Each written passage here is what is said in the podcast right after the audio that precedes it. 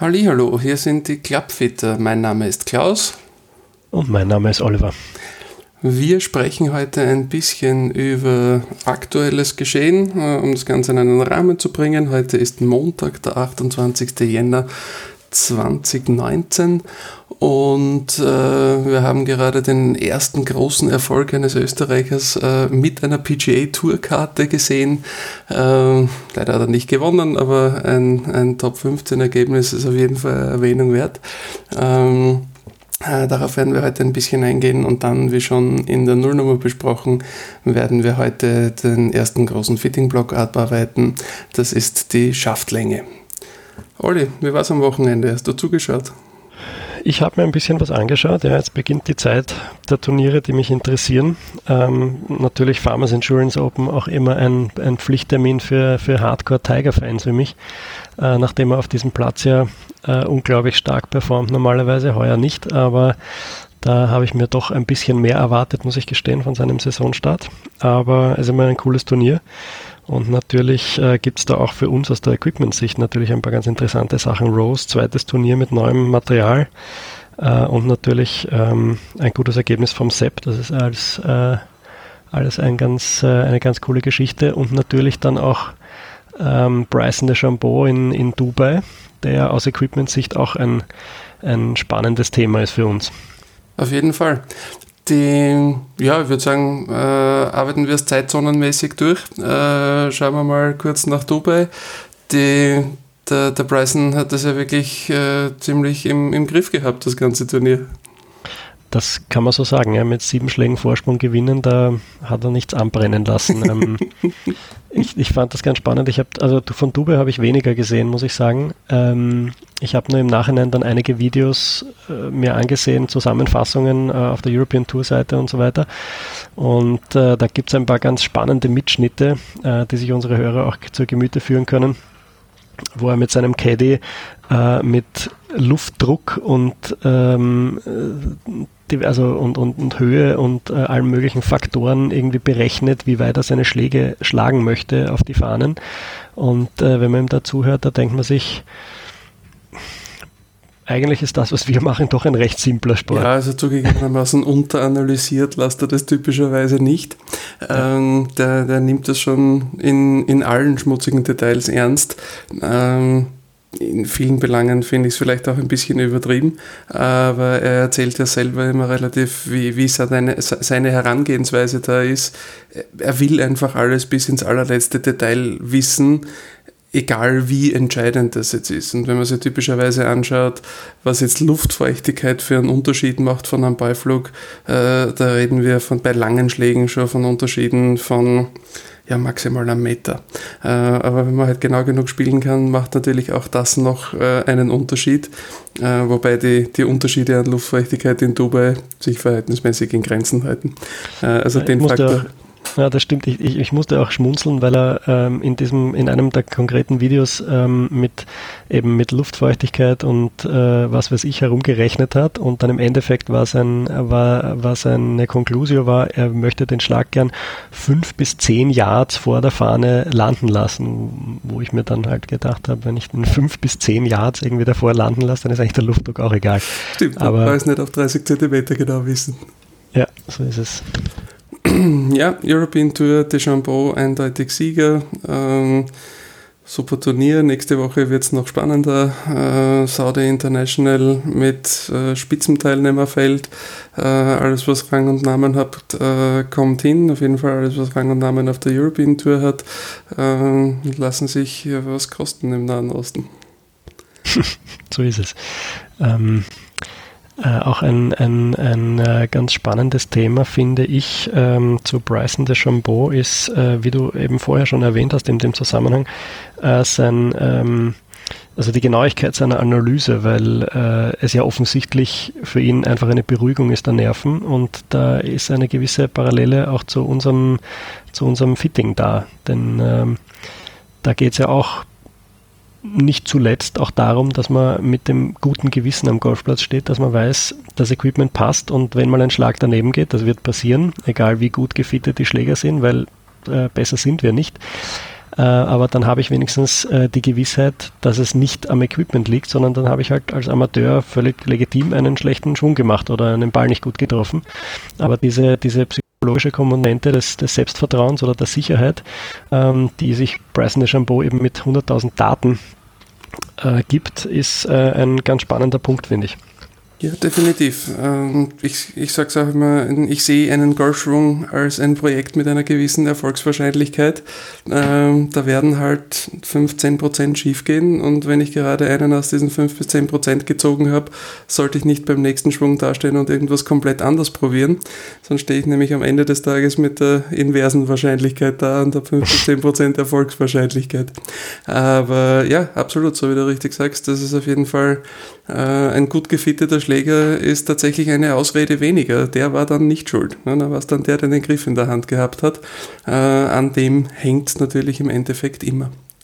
Ähm, wir wollten noch ein bisschen über die PGA Tour sprechen.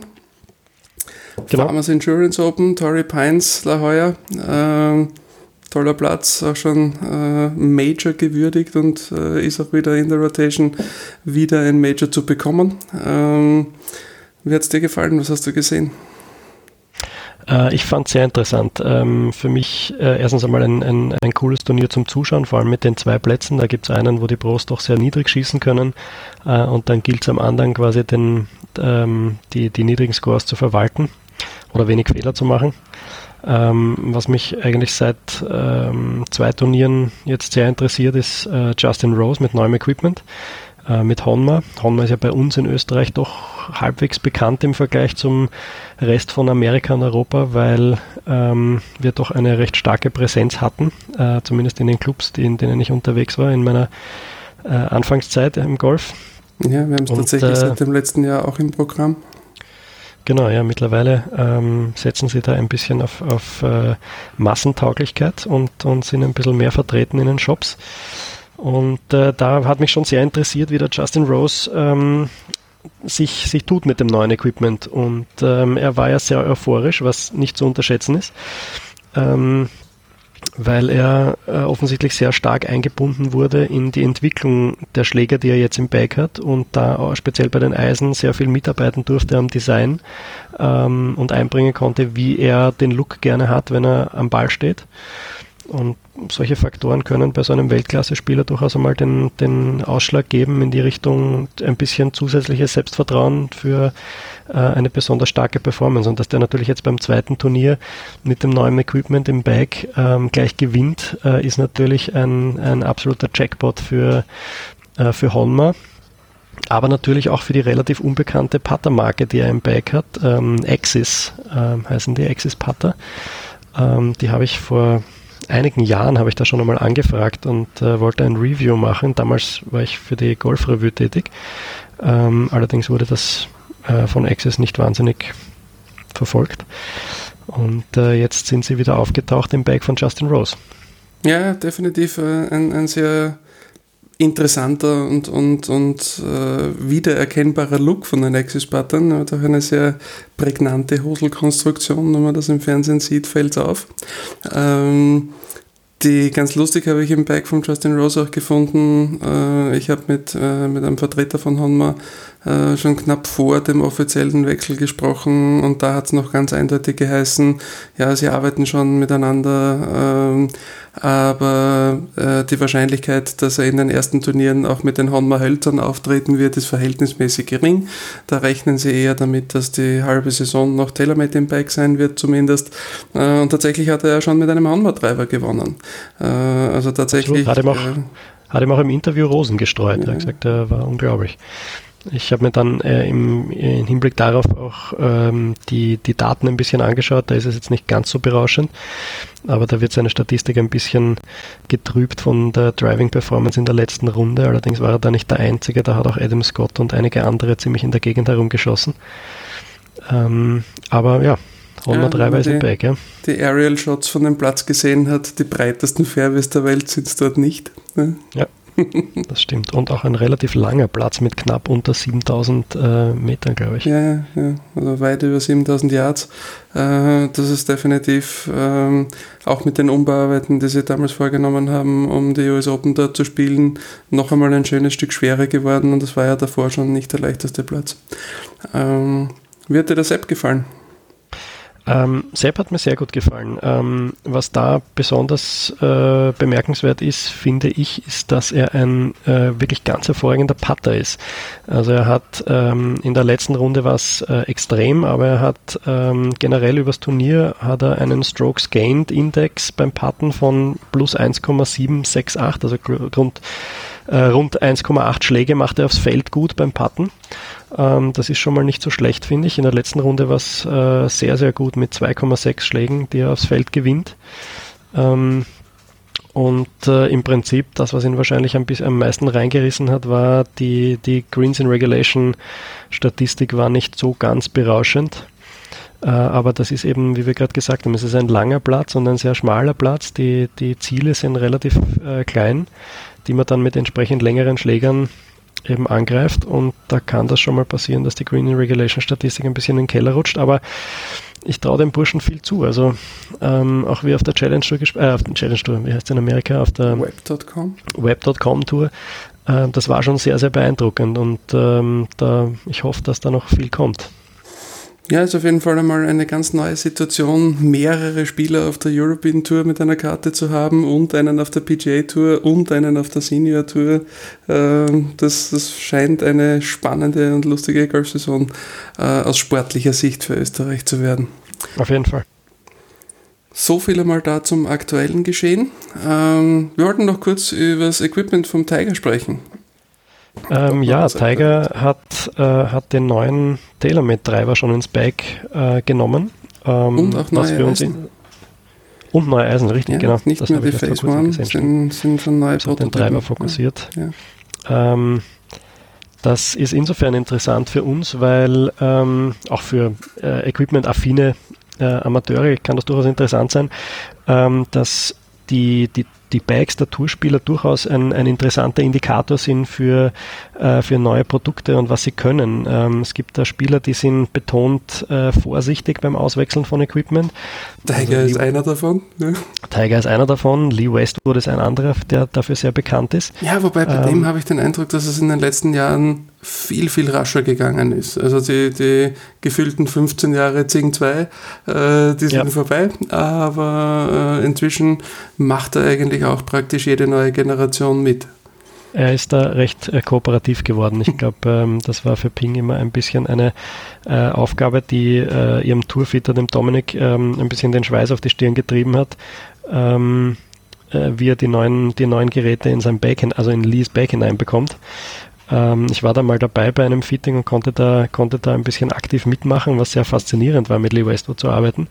Und ähm, das muss man eben wirklich, wirklich gut mit Daten erklären können und er muss es auch fühlen, äh, damit er sagt, ja, nehme ich ins Bike, ansonsten gibt es zurück und sagt, ja, nicht. zurück ans Zeichenbrett. Ja.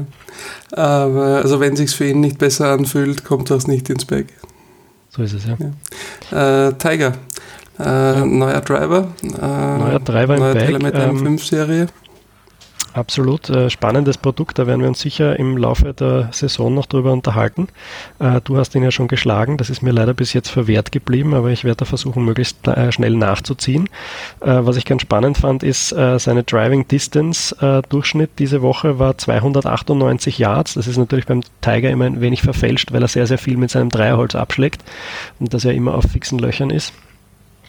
Ähm, äh, seine Driving-Genauigkeit äh, war im Prinzip wahrscheinlich eines seiner Probleme diese Woche mit äh, im Durchschnitt über die vier Tage ca. 55 Prozent.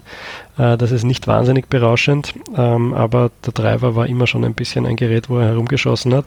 Äh, wo sich dann seine Stärke natürlich zeigt, ist trotz vieler verfehlter Fairways ähm, hat er sehr hohe Green Regulation Statistik mit 75 Prozent, was dann im Endeffekt dann auch zu seinem äh, besten Wert führt. Das ist äh, die Strokes Gain Statistik von Tee to Green, also sprich vom Abschlag bis zum Grünschlag. Äh, da macht er rund zwei Schläge aufs Feld gut, 1,95 sind das. Ähm, das, das ist definitiv der Bereich, wo der Tiger äh, sehr, sehr viel herausholt. Ja, wenn der damit, Partner dann damit gewinnt er, damit gewinnt er im langen Spiel äh, so viel wie teilweise dann die, die Besten im kurzen Spiel gewinnen. Ne? Also das ist die, die, die alte Weisheit, dass es nur aufs Button ankommt, ist äh, von der, von der Strokes Gain Statistik doch relativ deutlich widerlegt worden. Und die, die besten Spieler arbeiten oder äh, sind meistens in der Lage, besonders gute Werte T to Green zu erreichen oder sehr oft vom T. Äh, du hast äh, die Woche einen, einen ganz guten Tweet von Mark Brody, vom Entwickler, Erfinder dieser Strokes Gain Statistik gelesen, der ihm dargelegt hat, dass die, die vier besten Driver der letzten zehn Jahre, ähm, es waren im Wesentlichen äh, Rory McIlroy, ähm, der Dustin Johnson, der ähm, was der Jason Day? Nein, der war es nicht. Äh, da war noch dabei der äh, Barbara Watson und einer, der mir bestimmt nachher einfallen wird. Äh, die waren äh, jeweils äh, führend in der, in der äh, Driving-Statistik und alle waren gleichzeitig auch dann in der, in der Top 10 der Weltrangliste, äh, mit einer Ausnahme, äh, in einem Jahr. Und das gleiche kann man vom besten Putter auf der Tour definitiv nicht behaupten. Da ist die Korrelation bei weitem nicht so stark, dass die besten Putter auch gleichzeitig die sind, die in der, in der Weltrangliste und in der Geldrangliste vorne sind. Also es kommt tatsächlich ein bisschen mehr aufs Driven an, äh, als man so althergebracht glaubt. Ähm, ja, Tiger M3, äh, M5 Driver. Ähm, das, was mich interessiert hat, ist, wie das äh, Gewichtssetting im neuen Driver bei ihm ausschaut. Äh, er dürfte den gleichen Schaft weiterverwenden, den er im alten Driver drinnen gehabt hat, wieder der Diamana White. Mhm. Ähm, und äh, scheinbar hat er den Driver in einem etwas anderen Setting verwendet. Der Schaft war nicht ganz äh, mit dem Logo nach hinten drinnen, sondern leicht schräg. Äh, dürfte also den Schaft weiterverwendet haben und in, in, einem anderen Setting in den neuen Driver hineingegeben haben. Äh, in dem neuen Driver sind zwei Schiebegewichte, die man äh, auch ganz nach hinten in dem Driver in einer langen Schiene, die äh, an der Hinterkante entlangläuft, äh, verstellen kann. Beide seine Gewichte waren dort hinten, das ist die äh, fehlerverzeihendste Position, wenn das Gewicht weiter hinten ist. Und äh, in seiner Variante war es eine ganz leichte Draw-Gewichtung. Äh, also das äußere Gewicht war deutlich nach innen verschoben äh, und das äh, innere Gewicht, das näher an der Ferse vom Schläger war, war ganz auf die innerste Position geschoben. Ähm, das ist auf jeden Fall eine interessante Veränderung zum M3, wo er die Gewichte doch ein wenig weiter vorne hatte. Ähm, jetzt hat man bis jetzt gehört, dass der M5 vom Spin noch etwas niedriger ist als der M3. Ähm, da muss ich jetzt an dich die Frage stellen, weil du hast ihn ja schon ausprobiert. Ist das vermutlich eine Reaktion vom Tiger auf den niedrigeren Spin, dass er eben das gleiche Daten kommt, aber mit beiden Gewichten hinten natürlich ein bisschen mehr Fehlertoleranz hat? Oder liegt Mit das an einem generell ja. neuen Setup? Äh, es sind sogar einige Spieler äh, im Vergleich zu den Vorjahresmodellen im Loft ein kleines bisschen raufgegangen. Ähm, also der neue Driver äh, macht definitiv ein bisschen weniger Spin. Das heißt, man kann das Gewicht ein bisschen weiter nach hinten geben, damit den Schläger ein bisschen fehlerverzeihender machen, ähm, ohne irgendetwas an Performance zu verlieren. Das führt typischerweise zu besseren schlechten Schlägen. Und ja, einige, einige Spieler haben es eben tatsächlich auch so wie der Rory genutzt, um im Loft von einem 9 Grad Kopf auf einen 10,5 Grad Kopf raufzugehen ähm, und, und damit noch ein bisschen Launch dazu zu bekommen, äh, ohne eben äh, nennenswert mehr Spin zu produzieren äh, und werden wahrscheinlich damit ihre Carry-Distanz noch ein bisschen raufbringen können. Das ist durchaus auch interessant, weil ähm, im Allgemeinen, äh, was ich so bei den, bei den Gesprächen rund um die Fittings oft höre von, von Amateuren, ist äh, quasi, naja, die Profis, die spielen ja alle 7, 8 Grad Loft. Ähm, und mittlerweile hat sich das ja mit den neuen Treibern, die äh, vom, vom Spin her äh, viel besser sind, nämlich niedriger, äh, für so hohe Geschwindigkeiten, ähm, ist das ja so, dass die Profis sich leisten können, durchaus ähm, höhere Lofts wie 9, 10, teilweise sogar 11 Grad, also 10,5, 11 Grad zu spielen, ähm, was natürlich auch wieder seine Vorteile hat. Das wird dann in unserer Episode zum Thema Loft vielleicht noch näher erläutert. Definitiv ein großes Thema. Äh, fangen wir aber äh, jetzt nach 20 Minuten Vorgeplänkel mit dem eigentlichen Thema für den heutigen Tag an. Äh, erste Key Fitting Spec, die Länge. Ähm, ja, die Länge, da geht es um die Länge des Schafts des Schlägers. Ähm, und das ist auf jeden Fall äh, für, für alle Bereiche der Schläger, sowohl für die äh, Wedges, für die Eisen, für die Hölzer, äh, ein, ein durchaus wichtiger und interessanter Faktor. Am allerwichtigsten ist die Schaftlänge wahrscheinlich bei den Drivern. Allerdings gilt da definitiv nicht, je länger, desto besser. Auf keinen Fall. Also ähm, Distanz ist eine der äh, der Key Features, die ich mit Länge beeinflussen kann, mit der Schaftlänge beeinflussen kann. Ähm, allerdings ist das ein, ein zweischneidiges Schwert. Also die, die Rechnung, je länger ich den Schläger mache, desto weiter schlage ich, ist ähm, ein bisschen fehlerhaft, weil ähm, die Schaftlänge natürlich auch einen großen ähm, Effekt hat auf die Schlaggenauigkeit. Und ähm, da muss ich eben, oder da müssen wir als Fitter, wenn wir mit den, äh, mit den Spielern arbeiten, natürlich auch genau ähm, schauen, wo ist dann äh, die beste Kombination aus Distanz und, ähm, und Kontrolle noch gegeben. Ähm, je länger der Schläger wird, äh, desto schwieriger wird es, die Schlagfläche äh, square an den Ball zu bringen. Es verändern sich Schwunggewicht und einige andere Faktoren. Und ähm, das Gefühl äh, verändert sich recht stark, was je nach Spieler dann unter Umständen zu Problemen führen kann. Deswegen ist es nicht immer äh, vernünftig, einen möglichst langen Driver zu spielen. Ähm, nicht umsonst wird auf der Tour im Durchschnitt, äh, der letzte Wert, den ich kenne, sind 44,75 äh, Inch. Ich weiß nicht, ob es ja, mittlerweile schon ja, eine Veränderung gibt. Die, die längste Zeit war es noch bei 44,5. Inzwischen sind wir schon bei knapp 45, 44, 75.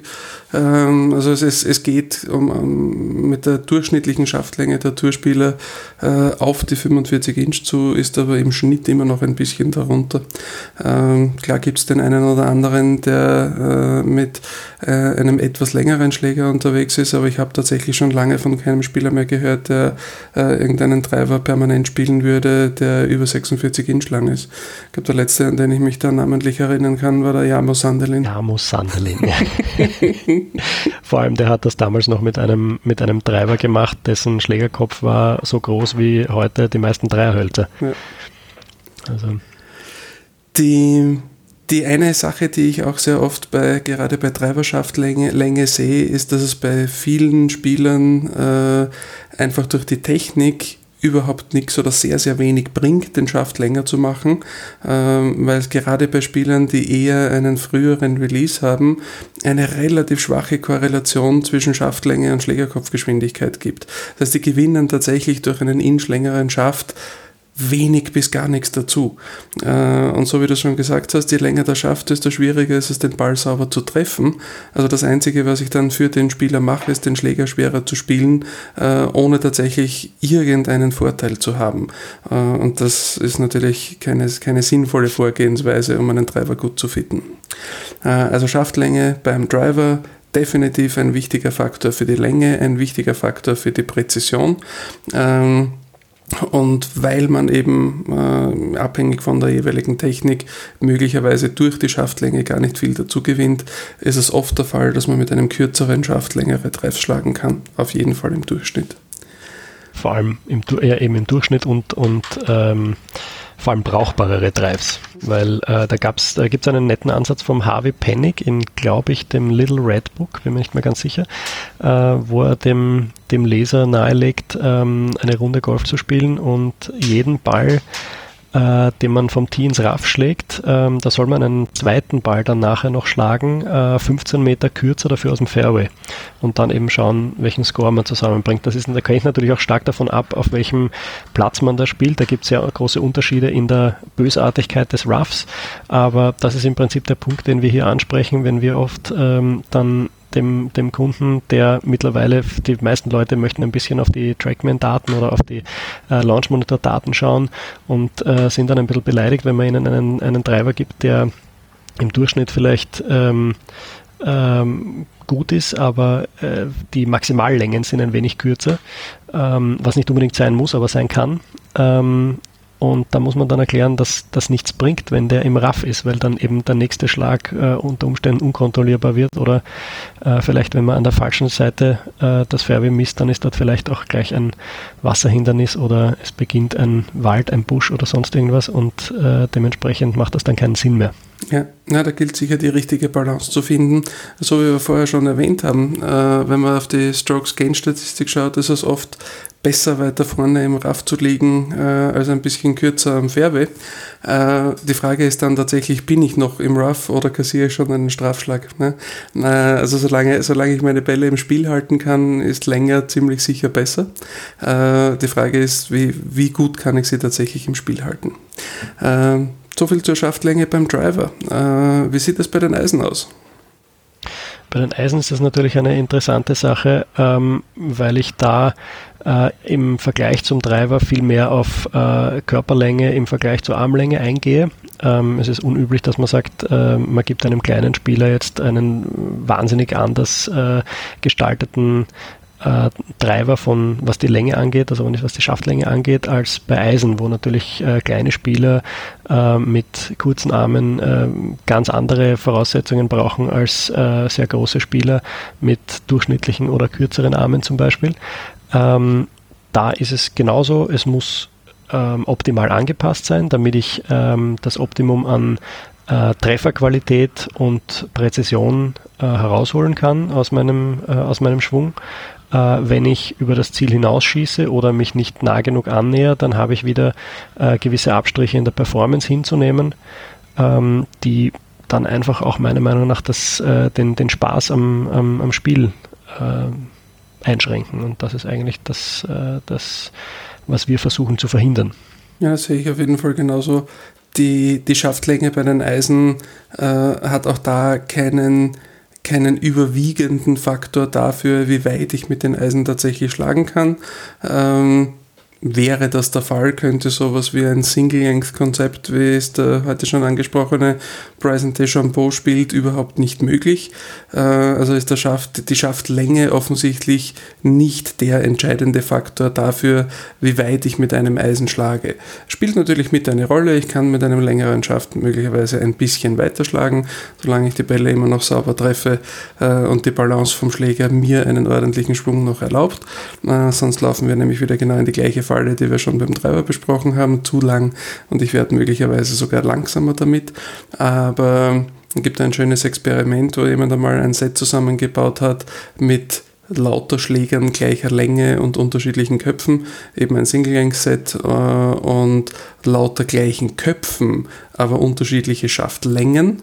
Äh, und er hat dann festgestellt, dass im Endeffekt seine Spannweite vom kürzesten zum längsten Schläger bei den gleich langen Schäften äh, im Vergleich zu äh, den normalen progressiven Schaftlängen äh, um circa eine Schlägerlänge äh, vom längsten bis zum kürzesten Schläger weniger geworden ist. Also der hat knapp 10 Meter Spannweite vom kürzesten zum längsten Schläger verloren. Ähm, und genau das war der Unterschied, den er dann mit den unterschiedlichen Schaftlängen gehabt hat. Also er hat dann einen Siebener Eisenkopf mit einem Wedge-Schaft und einen Siebener Eisenkopf mit einem Dreier-Eisenschaft nicht ganz 10 Meter unterschiedlich weit schlagen können. Äh, also da, da bekommt man tatsächlich über die Schaftlänge weniger Differenz äh, als über den Loft des Schlägers, der dann in einer anderen Folge das Thema sein wird. Äh, Wedges, gleiche Geschichte wie bei den Eisen, würde ich sagen. Ne?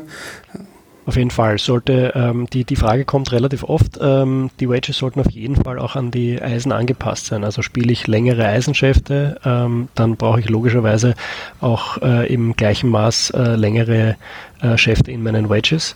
Ähm, was da ganz interessant sein kann, ist, da gab es immer wieder mal Ansätze von äh, etwas längeren Griffen, ähm, wo man äh, etwas weiter runtergreifen kann, weil das unter Umständen bei irgendwelchen äh, Spezialsituationen im oder um den Bunker oder um, ums Grün irgendwie ähm, notwendig sein kann. Aber grundsätzlich gilt, die Schaftlänge, die in den Eisen passt, ähm, die gehört auch in die Wedges. Eine Sache, die mir da gelegentlich unterkommt, ähm, ist eine Variante, die unser gemeinsamer Freund äh, und deutscher Head-Fitting-Beauftragter von Titleist Lawrence Brandon gerne empfiehlt. Ähm, die Schäfte in den Wedges möglicherweise sogar ein kleines bisschen länger zu machen im Verhältnis als in den Eisen, um die Möglichkeit zu haben, gelegentlich auch einmal ein, ein Wedge ein bisschen weiter hinten anzugreifen. Also dass man es im Normalfall kürzer angreift. Äh, ist das etwas, was du deinen Kunden empfiehlst oder ist das etwas, was du im Normalfall nicht machen würdest?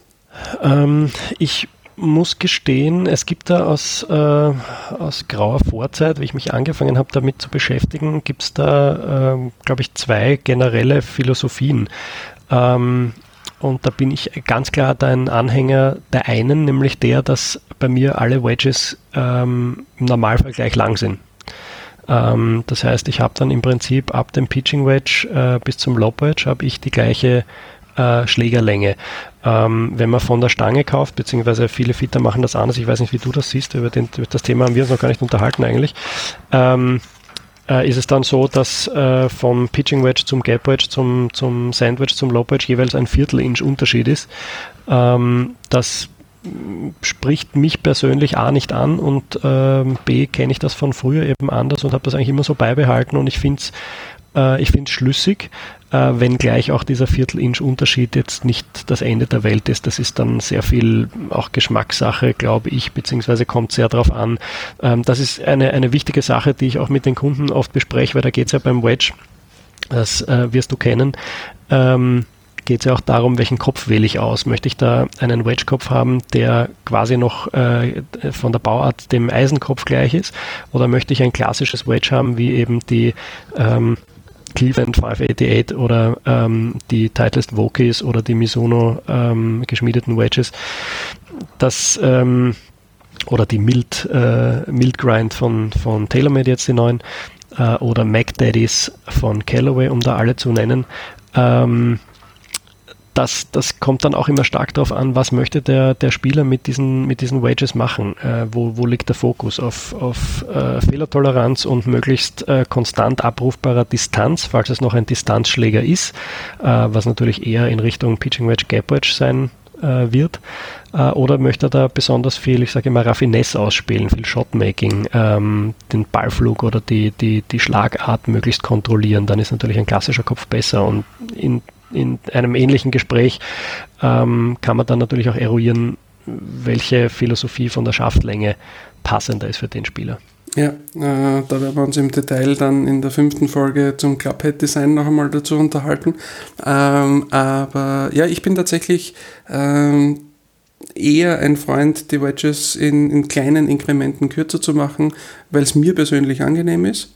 Ähm, empfehle das tatsächlich so in der Form relativ oft und weil viele Firmen einfach die Schlägerköpfe, die sie dafür verwenden, äh, vom Gewicht her auch schon auf diese Inkremente abgestimmt haben, um das entsprechende Schwunggewicht dann rauszubekommen. Ähm, und da mache ich ja im Gegensatz zu dir ein bisschen weniger Nachbearbeitung von fertig produzierten Schlägern äh, und, und halte mich da eher an die, an die Standardlängen, beziehungsweise eben an angepasste Längen, ähm, aber, aber verändere die selten tatsächlich irgendwie progressiv anders. Äh, also ich nehme die, diese Viertel-Inch-Unterschiede ganz gerne her. Äh, für mich selber funktioniert es auch ganz gut. Ich, ich fühle mich wohler, äh, wenn ich tatsächlich bei einem noch kürzeren Schläger dann einen noch kürzeren Schaft in der Hand habe. Gut. Ähm, was fällt uns sonst noch zum Thema Schaftlänge ein? Haben wir noch irgendwas vergessen dazu? Äh, ja, da gibt es einen Punkt, den ich ganz gerne auch anspreche bei, äh, bei den Fittings. Ähm, was ich sehr oft beobachte, ist, dass äh, Amateure ähm, die Schläger wirklich ganz, ganz äh, weit am Ende hinten greifen. Äh, so weit, dass ich aus meiner Perspektive als Fitter, wenn ich hinter dem Spieler stehe, ähm, sehr oft den, den Handballen sehen kann hinterm Griff. Und ähm, da Punkt, können ja. wir, ja, und da können wir mit unseren Analysegeräten, mit den, mit den Radargeräten ähm, recht einfach nachweisen, dass da also konkret werden da die, die, äh, die Muskeln der, der Handgelenks- und Unterarmpartie werden, werden mobilisiert äh, und sie können ähm, äh, in Österreich würde man sagen, äh, mehr herumschlenkern. Also man verliert ein wenig an Stabilität und ähm, bereitet sich quasi das Fundament für einen Two-Way-Miss, ob der dann wirklich auch bei jedem kommt, das ist wieder was anderes. Ähm, aber da sieht man eine Verbesserung der Stabilität, wenn wirklich die ganze Handfläche auf dem äh, Schläger aufliegt. Äh, was ich dann den, äh, den äh, Spielern immer sage, ist, ähm, sie sollen den Schläger greifen und dann ähm, ohne die linke, äh, linke Hand loszulassen, auf den linken Handrücken schauen und wenn Sie dann äh, die, die, die meisten Griffe haben hinten eine Linie, genau, also einen Ring rundherum. Und diesen Ring sollte ich sehen. Wenn ich den nicht sehe, wenn ich den mit meiner Hand verdecke, dann äh, greife ich eigentlich zu lang, weil das ist im Prinzip eine Kennzeichnung für das Ende des eigentlichen Griffs. Dahinter ist dann die Griffkappe, aber die sollte ich eigentlich nicht mehr als Griff verwenden. Genau, äh, das da ist dann der Teil, wo unter, genau. unter dem Griff kein Schaft mehr ist. Ne? Genau, so es. Also ich sage sag tatsächlich auch meinen Kunden immer, dass sie eigentlich diesen Ring nicht mit den Händen berühren sollten. Ja? Äh, also ja, da sollte, sollte der Griff unterhalb dieses Rings sein das ist, finde ich, das ich, sehr wichtig. Und da ist es dann oft so, dass eben, dass ich da von der Schlägerlänge lieber eine Anpassung treffe, dass ich sage, okay, nehmen wir lieber einen Viertel-Inch länger, damit quasi die Griffposition gleich bleibt, wenn das zur Statur des Spielers passt. Ähm, und wir quasi dieses Griffende aus der Hand rausbewegen, äh, anstatt den äh, Spieler mehr in die Knie gehen zu lassen oder weiter runterzugreifen, äh, zum weiter runtergreifen zu bewegen. Ähm, also das finde ich ist ein ganz wesentlicher äh, Punkt und da ist auch das Feedback der Spieler dann, wenn sie es probieren, dass sie sagen, ja, das ist ein komplett anderes Gefühl. In dem Fall natürlich dann meistens ungewohnt, aber äh, es ist einfach eine bessere Verbindung. Ähm, das haben wir in der ersten Folge schon angesprochen. Ähm, der Griff äh, bzw. die Hände sind die einzige Verbindung zum Sportgerät und die sollte natürlich optimal sein und äh, da irgendwelche Abstriche in Kauf zu nehmen, ist eigentlich nicht sehr sinnvoll. Wenn dort, wo noch Hände sind, kein Griff mehr ist, dann stimmt was nicht. So ist es. Alles klar. Dann würde ich sagen, so viel gibt es von uns heute zum Thema Schaftlänge und wir hören uns das nächste Mal, wenn die Klappfitter sich wieder zusammensetzen und sprechen. Schönen Tag noch, Olli. Auf Wiedersehen. Tschüss.